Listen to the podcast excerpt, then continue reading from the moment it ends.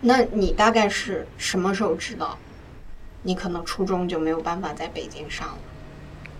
家长告诉我的时候，六年级毕业的时候，我妈妈就是告诉我回老家上，然后考高中、考大学。那他跟你说的时候，你是什么感受？很怕。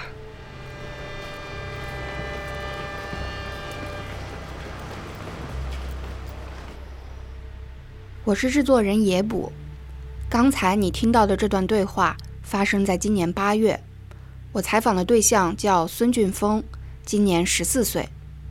他出生在北京，爸妈是普通的进京务工人员。俊峰去年从五环外的一所打工子弟小学毕业以后，因为学籍问题离开了小伙伴和爸妈，独自一人回到老家读初中。像俊峰这样。跟随打工的父母在外地生活的孩子，我们称他们为流动儿童。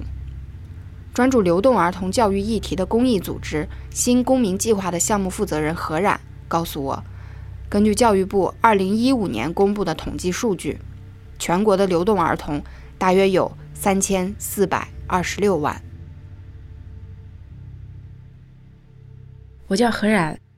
我们服务了特别多的流动儿童，而且我们见了非常多的孩子。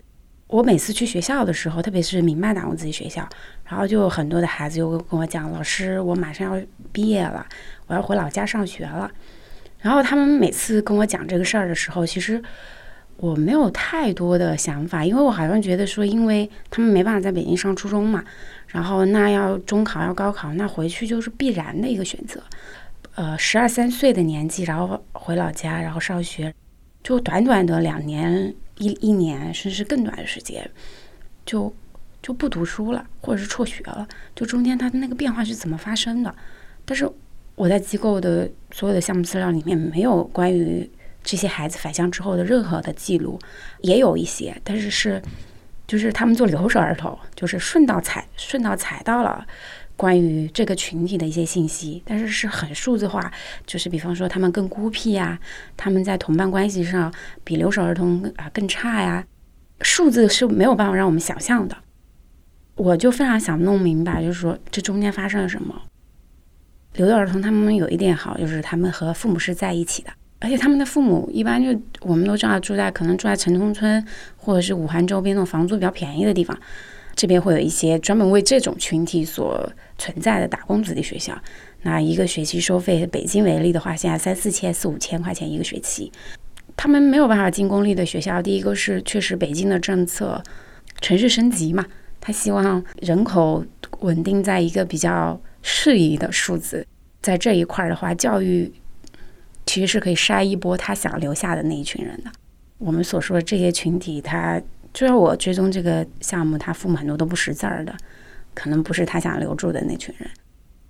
我自己就身边不管同事也好，还是北京有很多的朋友，就所谓的精英阶层，就其实他们都有很多的小孩儿嘛。我也见过在所有那种贵族学校，一年几十万学校的孩子，就你可以明显看到，就是比方穿的很整洁，然后非常有礼貌。就我经常在他们用一个身上用一个词，就是说不动声色的大人。就像小大人一样，就是什么东西都会懂一些，然后感觉很见过世面。男生就还感觉在就像小时候班上的成绩很好的、很有礼貌的 温润公子，我感觉。然后女孩子也是就比较开朗活泼、教养极好的那种感觉。孙俊峰是个很安静的孩子，他长着一张娃娃脸，刘海很厚。遇见陌生人的时候，他总是习惯性的低下头。让前额上的刘海挡住自己有些不安的眼神。采访前，我带俊峰吃了一顿工作餐。十三四岁应该是男孩食欲最旺盛、最长身体的时候，可是俊峰自己打的餐盘上每份菜都是少少的一点儿。我鼓励他再多去拿一些，俊峰每次都摇摇头。早早吃完后，他就这样双手握在一起，低头不说话。我二零零五年出生，五月三日出生在北京。我我妈以前是做比格，在比格工作，然后现在他没有告诉我，最近他换工作了。然后我爸一开始好像在绿化工作，然后然后绿化不干了，然后就去送餐麦当劳。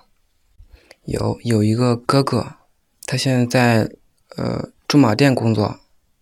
你哥是个什么样的性格？我哥不爱说话。那你呢？差不多。我妈妈对我很好，很少说我，就是特别关心我。我爸爸就是特别对我特别凶，有时候还打过我。你爸一般会在什么事儿上说你？学习不好。因为打工子弟学校老师的工资是很低的。就在北京，可能就四五千块钱的打工子弟学校老师工资还算是比较高的了。然后远一些的，像周边什么房山啊，我之前一七年还还听就同事去走访嘛，还有一个月拿两千块钱的，在北京就工资是非常非常低。就在这个工资，如果人家来北京混，就不是为了教育事业献身的，就基本上都很难以生存的。这样的薪资其实是很难吸引到比较。好的老师，或者是好的学校出来的老师，所以老师大部分就是可能是一个小县城或者小市里面，就是中专，甚至是好一点，可能大专的师范类的老师，师资上来讲，其实就差了一截了。但他其实在硬件所有的很多方面都是赶不上公立学校的，甚至农村的都比不上。那农村的学校都很大的操场啊，体育课，所以他们也会在人员上缩减。所以在北京都还会出现包班制的老师，就一个老师，他语数外英数全都得上，从早到晚都是你的，就几乎我们在新闻上现在能看到感动中国那种老师，就是那个很穷的商袜子里头的一个一个老师带一个学生，然后就他一个人教才会出现，但在北京也确实到现在都还存在。你每个班多少人？五十多人。你当时小学的时候学的最好的是哪门课？嗯，或者你最喜欢的？最喜欢的美术课，就是老师在黑板上画出来，然后我们去照着画。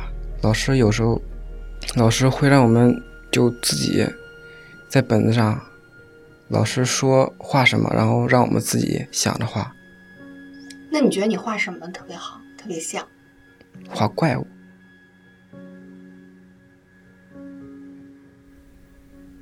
而且他们最远，像周末的话，北京就我们举个最简单的例子，就是身边的人，大家都会带自己的孩子出去，不管是接触自然，什么科技馆、各种馆，应该都去遍了。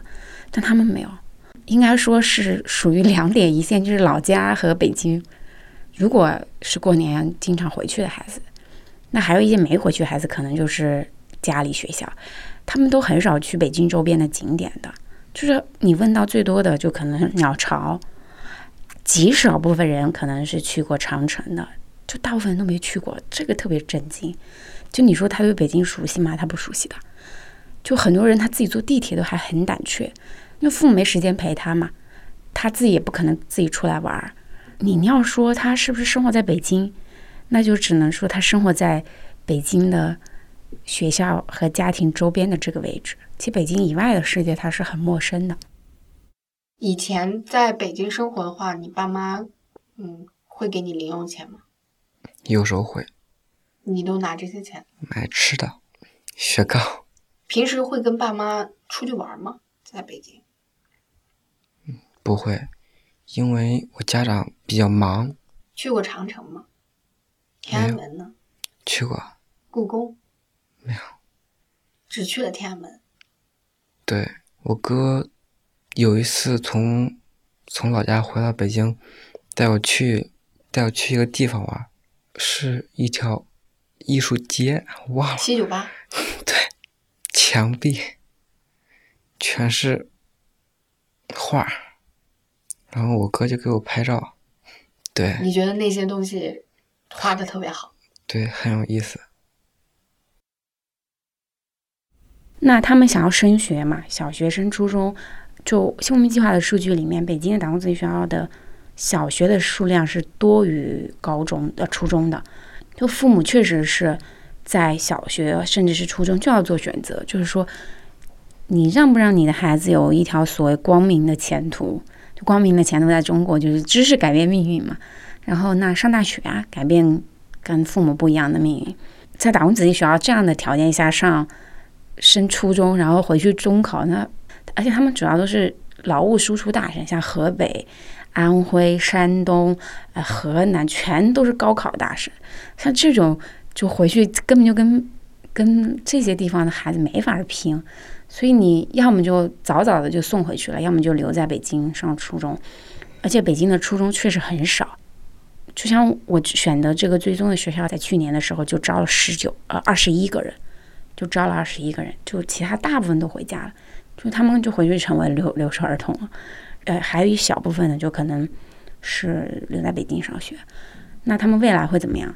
我现在追踪了好几个孩子的姐姐，他们就是没有回老家上学嘛，其实都成绩都挺好的，女孩子毕业之后，他们是没有办法上北京的中专的。中专是需要有北京的学籍，甚至是要考试的，它是要通过成绩来录取的。就你基本上在北京像是个黑户，就啥也没有，所以他们连中专很多都没有办法上。所以大部分的人去了北大青鸟，北大青鸟而且学费极贵，一年我现在了解的是一万七千块钱一年，哇，就是非常贵。然后而且只学一两年，就学两年，就他们是毕业初中最多十五六岁，学两年都还没没满十八。当程序员几乎是不可能的，在北京。然后前两天见到一个孩子的姐姐，她就北大青鸟毕业了，然后花了好几万块钱，然后证书也拿到了。但是去公司应聘的时候，人家说你才十七岁，你你都不满，就不说能力了。所以她现在又返到一个超市去当营业员了。就所有的一切，就是就给到他们，就看似是有出路的，其实就像前面说的，就全都堵死了。就试了一圈之后回，就还是回到原点。从大城市回到乡镇的流动儿童，立刻变成了留守儿童。方言、气候、生活习惯的不同，让他们陷入了另一种困境。成绩下滑、体罚，甚至辍学，对他们来说也是家常便饭。在这一年间，何冉通过线上和线下的方式和孩子们保持着联系。他想要弄清楚，在他们身上究竟发生了什么。就目前为止，我这边就了解到的这些孩子返乡回去之后，特别是前一个月，我们有一个 QQ 群，就是这个项目的 QQ 群，然后他们就在群里刷屏，就说：“我居然发了三十本练习册，长这么大，我第一次知道作业这么多。”就他们以前会在北京，就确实会有学生说北京的教育质量嘛，因为他都不参加北京的统考，他都没有一套系统的标准说评判这些孩子成绩好不好，所以他回老家之后是。和这些千军万马的孩子想考高中的孩子在一条水平线上，见识到的东西跟他们北京完全是不一样的。然后还有人说，我作业完全写不完，九点就寝室熄灯，我还打着我的手电筒在躲在被子里写作业。还会说啊，我的体育课怎么体育课？因为他们会考是要考体育成绩的。然后老师说跑八百米，我围着操场跑四圈，我根本就跑不下来。然后就说，哎，就是各种抱怨嘛。我觉得作业特别多，老师很严。你们那个班有多少人？六十多人，快七十人了。我觉得是最初一开始，家长没有没有用很好的方式来教导我，然后让我养成了不爱学习的习惯。就是同学写作业的时候，嗯，他们总是把作业早早写完，然后。我还在打游戏，拖到很晚的时候我才写写作业，就有时候很晚的时候就干嘛，先把先把作业赶紧赶紧用手机，呃搜一搜，然后赶紧写完，然后就一直玩游戏。姐姐在北京的时候，我们曾经做过一个儿童。就是权利日嘛，就有一个议题是老师为了你好，就你考试没考打你，这算不算暴力？好，当时就大部分人其实是一致的，会说是暴力，就他们的认知就就是这样想的。那回家之后，就我我调查的追踪的这些对象，就是百分之百的全部都被老师所谓暴力过。如果按照北京的这个标准，就是他们会定一个标准，比方说语文这数学这一次是八十分优秀，然后没到八十分的就差一分就打一板子，还会有那种单科的小测验嘛，几乎上了新课就要默，错一个老师哎我都不不想打你们，你们自己扇自己。这个对学生来说，他就觉得特开始回去，他就觉得特别不理解，就老师为什么？他他他自己会觉得，就扇人耳光，就是十三四岁的孩子是完全知道尊严这件事儿的。但他后来发现，哎，班上成绩最好的孩子，同学也被删，啊，大家都习以为常，啊，他自己后来慢慢又觉得习以为常。家乡的老师管的严，没有北京的这么宽松。你们现在的话，班上是有班规，对吧？对。班上不能说话，然后说话还罚钱，就有专门管管纪律的，然后记名，看见谁说话，然后记一个本子上，到放学的时候写在黑板上，然后就要交钱。交多少钱？记一次名交一块钱。七年级开学的时候就是老上，后面就不经常了。有没有别的事儿，就是上学的这个过程让你特别期待？放学睡觉的时候，放学睡觉的时候，可以在寝室里面聊会天，聊会游戏，就特别轻松。所以返乡回去之后，前特别是前两个月，就是对吃的呀、语言啊这种教学的强度啊、老师的严厉呀。还有就跟父母分开嘛，而且大部分都是住校的，就这是他们没有的。几乎他们在北京，虽然说父母在所谓的素质教育这块，就可能关注的更少一点，但是吃住啊，就还是宠的挺厉害的。就比方说衣服不会洗的男孩子特别特别多。但同时说回来，就我们自己也发现，一个学期之后，就七八个月、八九个月到现在，你再通过问卷和访谈，你会发现大家全部都适应了。但那个适应是就像我刚刚说的。唯一的选择嘛，不适应环境就要被环境灭掉，就他们好好的活下来了，就是他们活下来了。对很多父母来说，如果想要通过学习改变孩子的命运，在现行的教育体制下，回乡是唯一的希望。但是对于孙俊峰来说，这个希望格外渺茫。就去孙俊峰的学校的时候，因为我想去看看他的学校的情况嘛。那次去的时候，就刚好碰到他数学老师，数学老师是一个四十多岁的。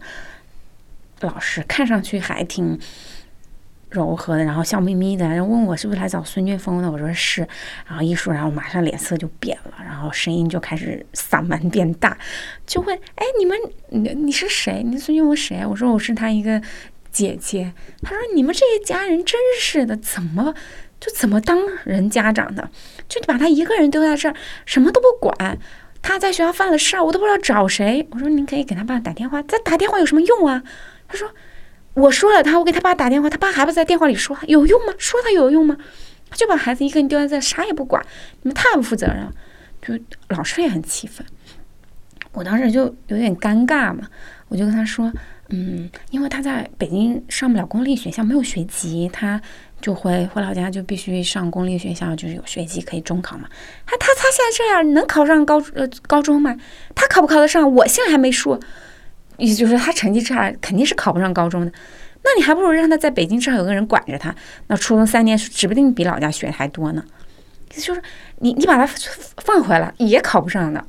但其实孙俊峰爸爸心里也是有数的，就他知道他自己儿子从小到大成绩，而且孙俊峰家有个哥哥，就四年的这个哥哥当时跟孙俊峰情况一样，初初中小学毕业之后六年级转乡回老家上的初中高中。他哥哥最后考了河南的一所师范的大专，师范大专，然后现在在中国电信工作，就中国电信就是县里面的分公司。然后他哥哥买了车，然后贷款买了房，就毕业几年，他爸爸就觉得，对啊，哥哥就改变命运了呀。那即使大学考的也不好，就是个大专，但是跟他不一样，就他看到过例子，在他前方。就他就不愿意放弃那一一丝丝他想要的那个希望。包括他父母回返乡这个事情是没有问过他的，就是爸爸妈妈就是一直中间摇摆不定嘛，到底要送不送他回去？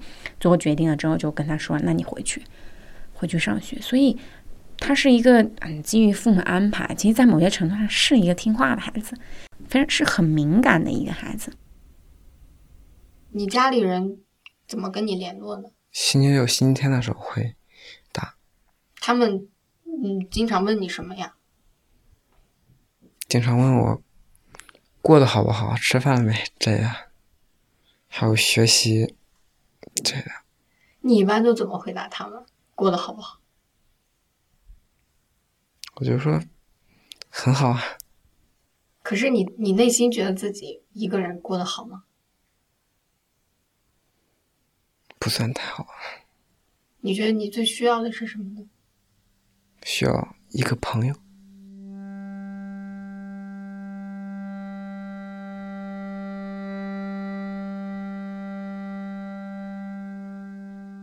我们现在了解到的，就是基本上回去的孩子百分之八十以上更想回来北京的。就即使是一年过去，你问他，就是就像他们经常说，我的我老家的房子特别大，北北京大好几十个，就楼上楼下，他北京就一间房啊，住啊睡都在里头。他老家空的，啥也没有。我就我看到的农村，就是基本上老人孩子多嘛，然后也没有所谓的装修。就基本上就是只是有床，有简单的柜子，然后做饭就是很很简单的东西，对他们来说是很空旷的。就北京的房子虽然很小，但是是满的，就像北京占满它空间的，除了那个出租房里的柜子、床之外，还有朋友，还有父母，还有他熟悉的所有的一切的东西。我们永远无法说陪伴这个词，它到底能。给一个人带来什么东西，就很有意思的一点。比方说，我们身边有很好的闺蜜失恋了，他自己哭，和你陪着他哭递个纸是一样的哭。那我们作为朋友，我能帮到他吗？我不能，我就坐那儿也不说话。那你说，对他来说有不一样吗？空间上的不同。就说孙俊峰他自己回老家上学，我躺在我的沙发上玩手机，我的那个空间是两百平的大房子，然后楼上楼下还有大院子，可是周围没有一个人，因为他那个房子经常没有人睡，然后都是杂草，然后非常安静，就是就只有他的声音，用另外话说，他特别安静，还没有人打扰他，还一心往往容者。那这种情况和他在嘈杂的出租屋里面，他妈妈在做饭，或者是他爸爸出去送外卖了，他爸爸也不陪他说话，可能就干自己的。那不同在哪里？可能我也看的不那么明白。就像空气，当时说的文艺一点，就他就需要在那样的环境里感受到人的呼吸、亲人的呼吸，即使没有什么所谓的表达的东西。就是需要自己一个人生活，所以很不适应。一个人住一间房子，那你吃饭怎么办？买着吃，呃，饺子、速冻水饺。我经常跟，就是我们自己的问卷当中会有一条，那其中有一条就是你相信知识是改变命运的吗？因为这个在返乡第一次的时候，我们去家访的时候，我们也会。折中的去问一下家长，他们为什么选择送孩子回去？所以家长那边的议题就是为了改变命运嘛。就如果你将来不读书，就要跟我一样去卖菜；如果你不读书，就要像我一样早起去开的士啊；如果你不读书，你将来就跟我一样就这么辛苦。所以这些孩子是很清楚自己背负着怎样怎样的使命回家的，学业对他们来说是非常非常大的压力。就但你要问他们说，你觉得？读书现在可以改变命运吗？就这个问题，到现在来看，一年之后，就会发现有一些人的那个选项是有变化的。就对他们来说，就家长的那个殷切的期盼，他们是非常理解的。但这个完全是不能说服他们的。就在他特别不擅长的地方，他做不到。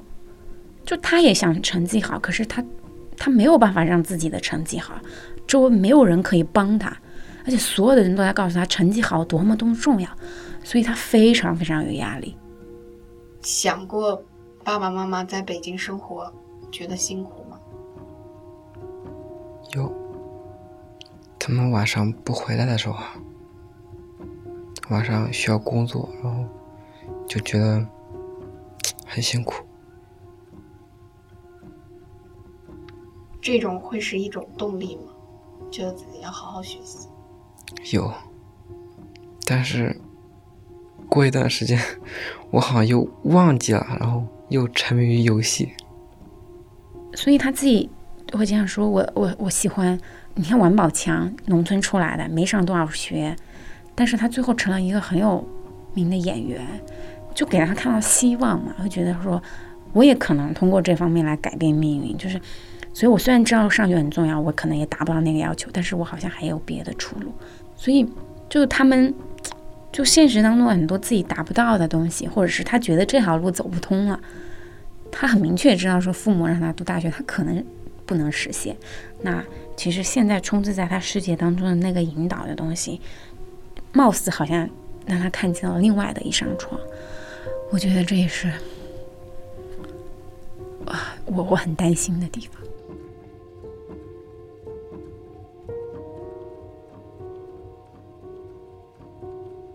采访当时正值暑假，何老师告诉我，因为成绩太差，孙俊峰被老家的学校退学了。虽然孙俊峰很想回到北京上初中，但他的爸爸还没有放弃，一直在老家给他找学校。制作这期节目的时候，开学已经两个月了，我们获得了孙俊峰最新的情况，他已经回到北京的打工子弟学校，正在就读八年级。对于这群漂流无根的孩子来说，两年后的中考将是人生河流的分水岭。有些人会奔向他们的大海，另一些人则会永远寂静下去。我想用作家袁林在他的非虚构作品《寂静的孩子》序言中的一段话来结束今天的节目：他们并不遥远，就在我们之中。一旦我们打开眼睛和耳朵。会发现世界不再寂静，布满了条条奔腾的瀑布。每个人的生命都是一滴泼溅的水珠。